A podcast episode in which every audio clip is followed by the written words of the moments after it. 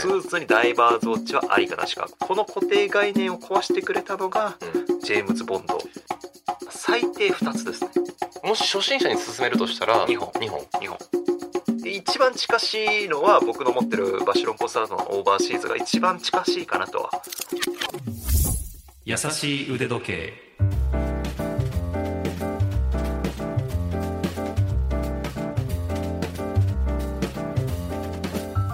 YouTube チャンネル腕時計のある人生の RY です。ラジオ関西アナウンサーの春名優樹です。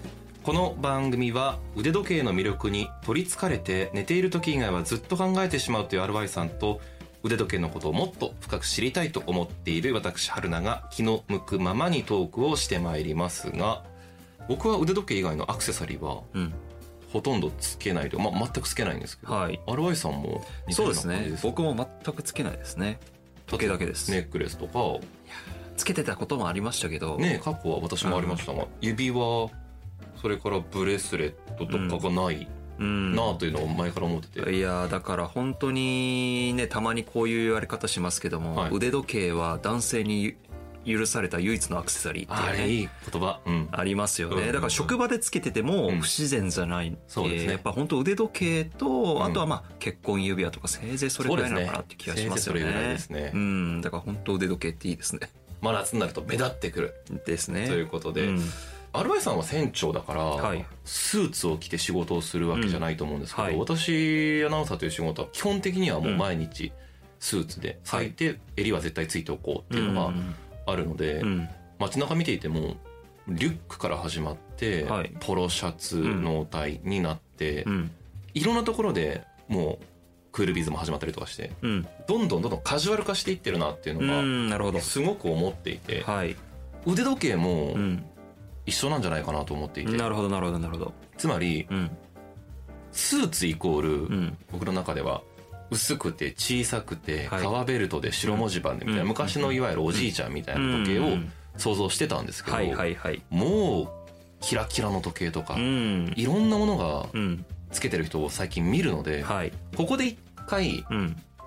どんなシーンでどんな時計が合うのかというか外しじゃなくてはい。理想としてなるほどなるほど。基準みたいなものをうんおさらいしておこうと思うんですけど、そうですね。まず最近めちゃくちゃ見るのが、はい。スーツにでかい時計。それもダイバーズウォッチってめっちゃ流行ってると思うんですよ、うんうん。あれは性的にはどうですか？いやこれはですねもう時計界隈では有名な議論のテーマ、ね。トピックなんですけども、ええええスーツにダイバーズウォッチはありかなしか、ええ。この問題はい。はですね個人的にはベストではないけれどもまあありかなと。ありか。いうのが、あーまあ私の回答ですかねっていうのも、えーそもそもまあ昔だったらまあ確実になしでしょと。うん。いうのがですね、まあ、往々にしてあったとは思うんですけどもこの固定概念を壊してくれたのが、うん。えー007のですねジェームズ・ボンドなんああですよね。そうですね。うん、で彼はやっぱりこうスタイリッシュなスパイとうんいうことでこうタキシードとかうん。スーツとかこう華麗に着こなすわけなんですけども、腕元にはですねダイバーズウォッチがはいついてたんですよね。でまああー当時ね私もおこう生でねその時の声とか聞いたわけじゃないんですけども、まあ、やっぱり当時としてもこう論争というのは湧き上がってたみたいですね。うんうん。っていうのもやっぱりこう、えー当時の時代感としてはやっぱこうスーツとかタキシードとかであれば、えーおっしゃられたみたいな薄型で、えー小さくて、えーあままりこう控えめな、はいはいドレスウォッチっていうのがもういわゆる正統的なルールであってそう、うんうん。そこに大バズは何ぞやと。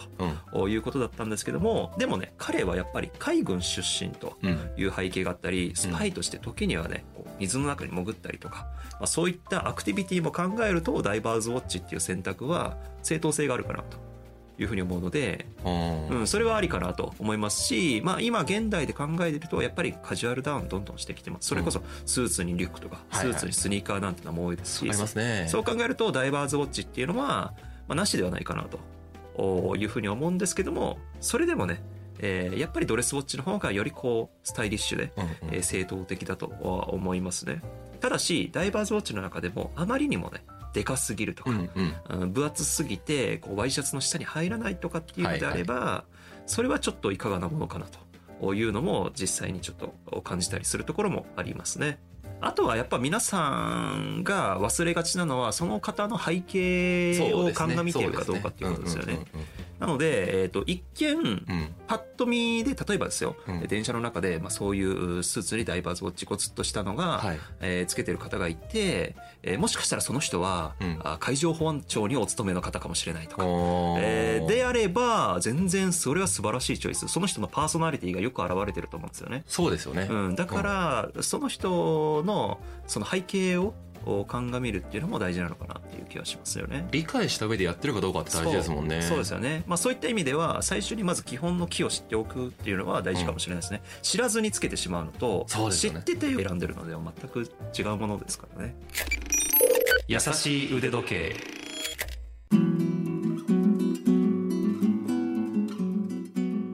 RY さんがうん。まとめてる表が僕結構参考にしてるのがあれ一つあるんですけど、はい。5つのシーン。うんうん5つの服装にうんはい。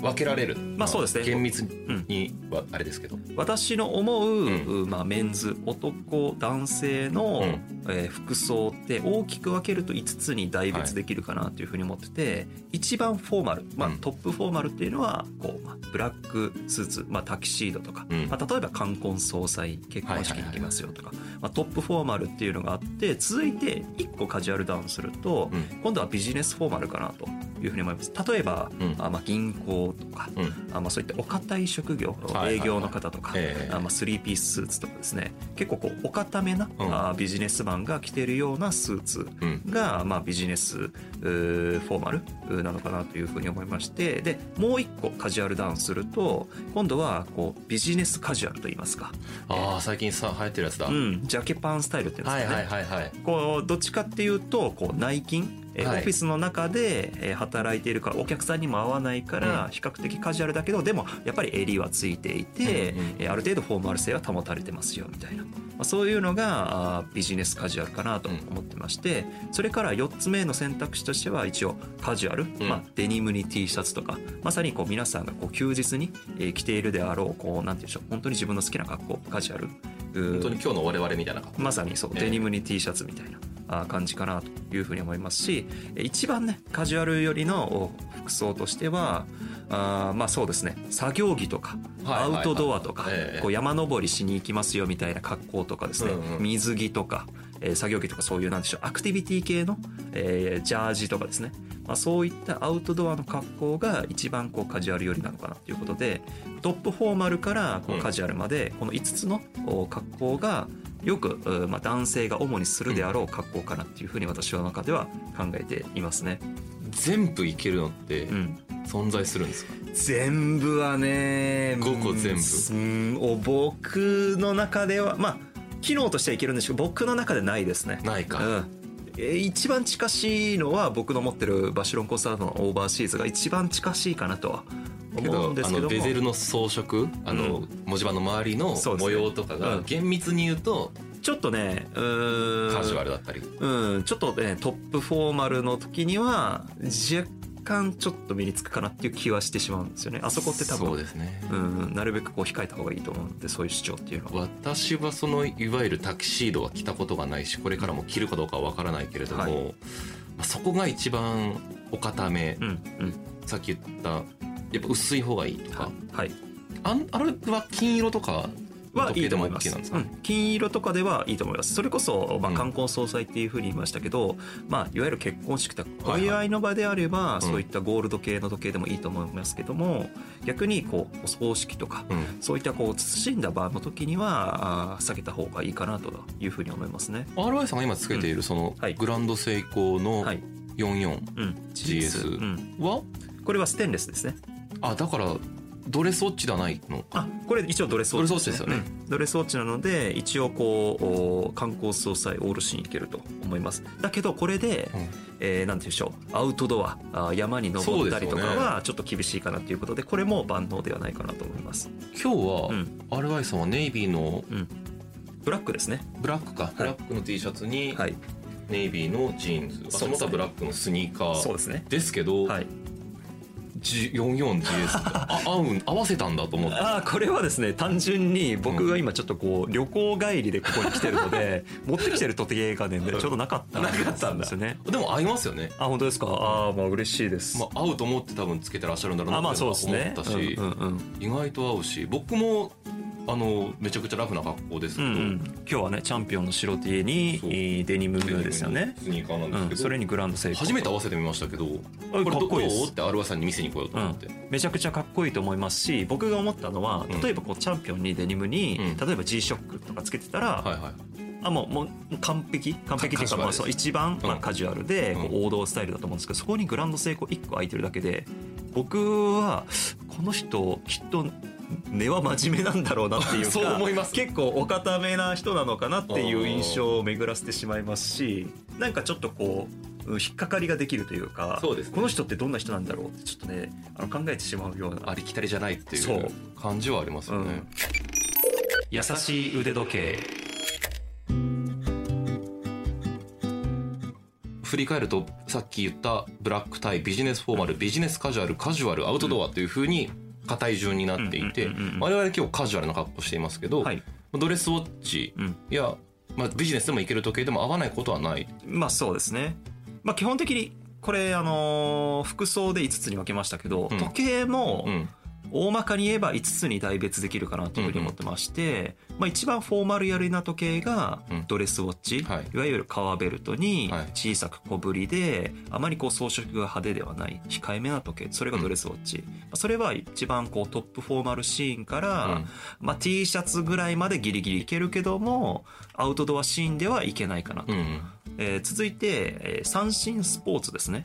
えードレスウォッチみたいにすごくシンプルなんだけども、えー結構こうメタルブレス金属製のブレスがついていて、ちょっとこうなんでしょう、耐久性が付け加えられたような。なので、カジュアルシーンにドンピシャに似合うし、海に潜ろうと思えば、えー潜れるけども、だけど、ダイバーズウォッチほどおパーフェクトではないかなと。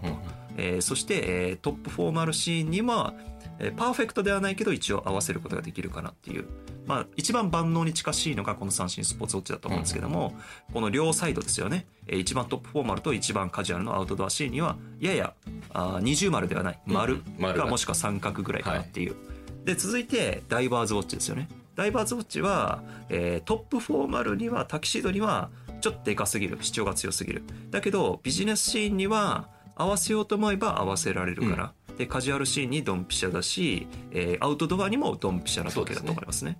なのでトップフォーマルよりはどっちかというとカジュアル寄りな時計それがダイバーズウォッチ、うん。それからパイロットウォッチですよね。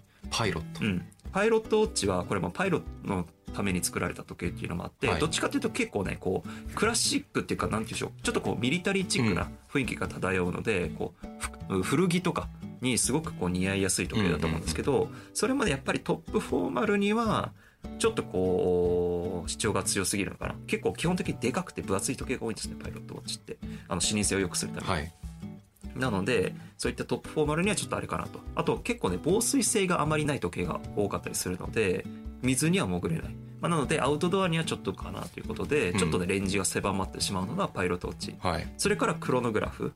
えーこれもですね、あの、まあ、もともとはレーサーあ、車を運転するレーサーのために開発された時計なので、あのストップウォッチがついてるやつですね。そうそうそうそう。いわゆるストップウォッチ機能付きの腕時計、まあ、それがクロノグラフなんですけど、その分ねやっぱりこう分厚くなってしまうんですよね、うんうん。いろんな歯車が余計に組み込まれないといけないので。なので、まあ、薄型のドレッシーなクロノグラフもあるんですけど、うん。一般的にはトップフォーマルにはちょっとお分厚すぎる、うん。しちょっと文字盤がごちゃごちゃしすぎてしまうかなっていうのがあるのでそこはまあ×にしてあとは、えー防水性も比較的弱めなんですよね。ダイバーズがやっぱり一番一番強くて、うんパイロットとかクロノグラフはそこまで水につけることを想定されてないので、う。んうん、そこまでする必要がないだろうっていうことでそういうことですね。抑えめになってるってことですそういうことですそういうことです、まあ、なのでちょっとこうアウトドアシーンにはまあいけなくはないけどまあ三角か丸ぐらいなのかなっていうところで、まあ、そんな感じでえー5つのメンズのファッションと5つの時計の基本形で一応私のあのブログとか YouTube の方ではよくね表で分かりやすくまとめて丸×三角二重丸でえー分けているんですけども、まあ、これがあーまあ基本形かなというふうに思いますね。腕時計はうん。さっき言ったドレス三振はい、分身自身秒針うん。がついたスポーツウォッチ。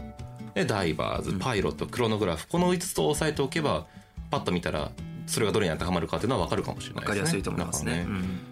かだから結論としてはい。まとめるならばうん。うん一つではダメだし、はい。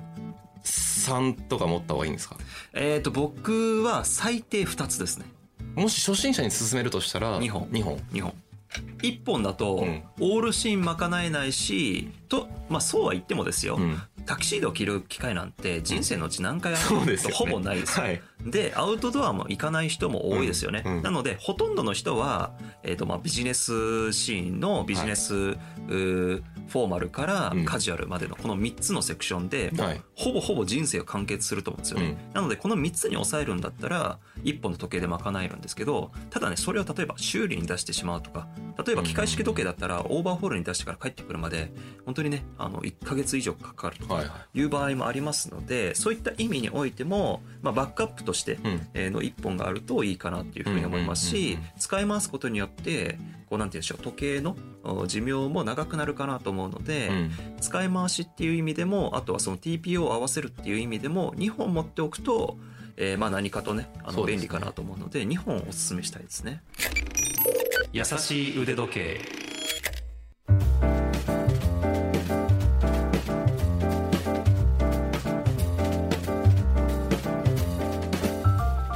アウトドアやカジュアルに弱いドレスウォッチ、うん。それからドレスには弱いけれども、うん。カジュアルに強いうん。スポーツ系のうん。時計、うん。この2本を持っておくと、はい、まあ、当分楽しめるだろうと。まあそうですね。で、まあ、ももっともっと言うと RY さんみたいに全部のジャンルでうん。一つずつ持つっていうのはいいんだろうけれども、はい。うんまあ、僕個人的な意見としては海も潜らないし、えー空も飛ばないし、えーまあ、車は乗りますけどそのレーサーでもないので、はいはい、じゃあ三振で十分かなとかっていう選び方もあるだろうしもちろん。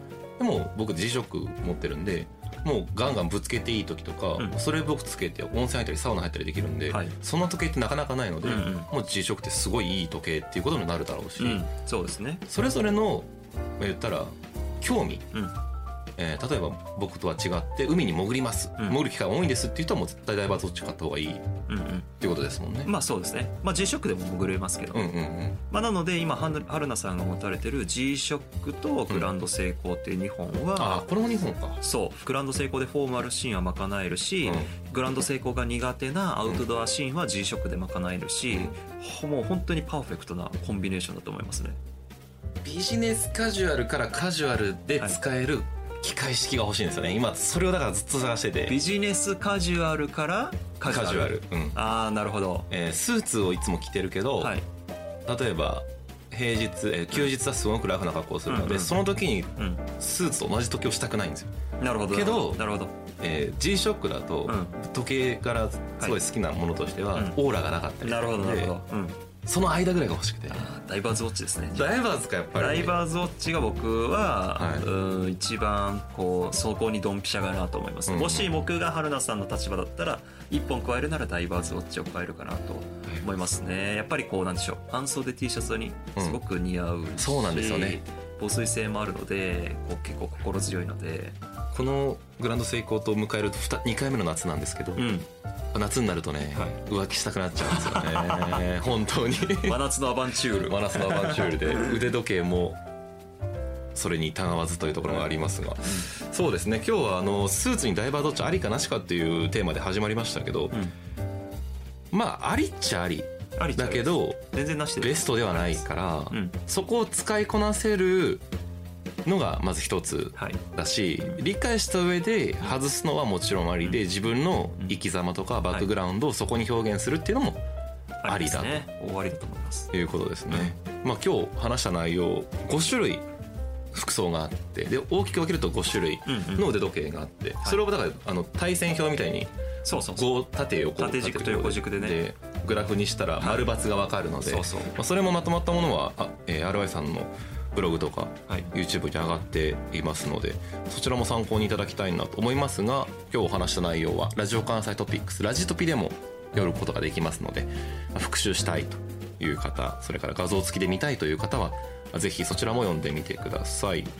荒井さん YouTube 腕時計のある人生だけどブログもあるんですね。そうですね。どっちもやってるんですね。もともと私ブログから始まってそのか後、まああの私のリソースパワーをですねはい YouTube に振り向けたので、はい。まあ、一応両方あありますね。両方か。はい。なのでぜひ私のお腕時計のある人生とですねはい。Google とかで Yahoo とかで検索していただけたら、まあ、ブログもしくは YouTube がヒットすると思いますぜひはい。調べてみてください、いやーこれはねお聞きの皆様に自分の人生にぴったりの腕時計を選んでいただいて、はい。腕時計のある人生を送ってもらおうと優しくお伝えするというコンセプトでやっていますが、まあ、私を含めこの出演者側もですねそれ関係者側もですね欲しい時を探している人間が多いので、はい。僕もちょっとねどんどんどんどんアロエさんに知識を教えてもらいながら次の一本をですねはい、いずれ買いたいなっていういのをやー楽しみにしてます。思っていますが、はい。お財布と相談したいと 思います、はい。えー優しい腕時計時間になりました。また次回も皆様に優しくトークをお届けしたいと思います。それではまた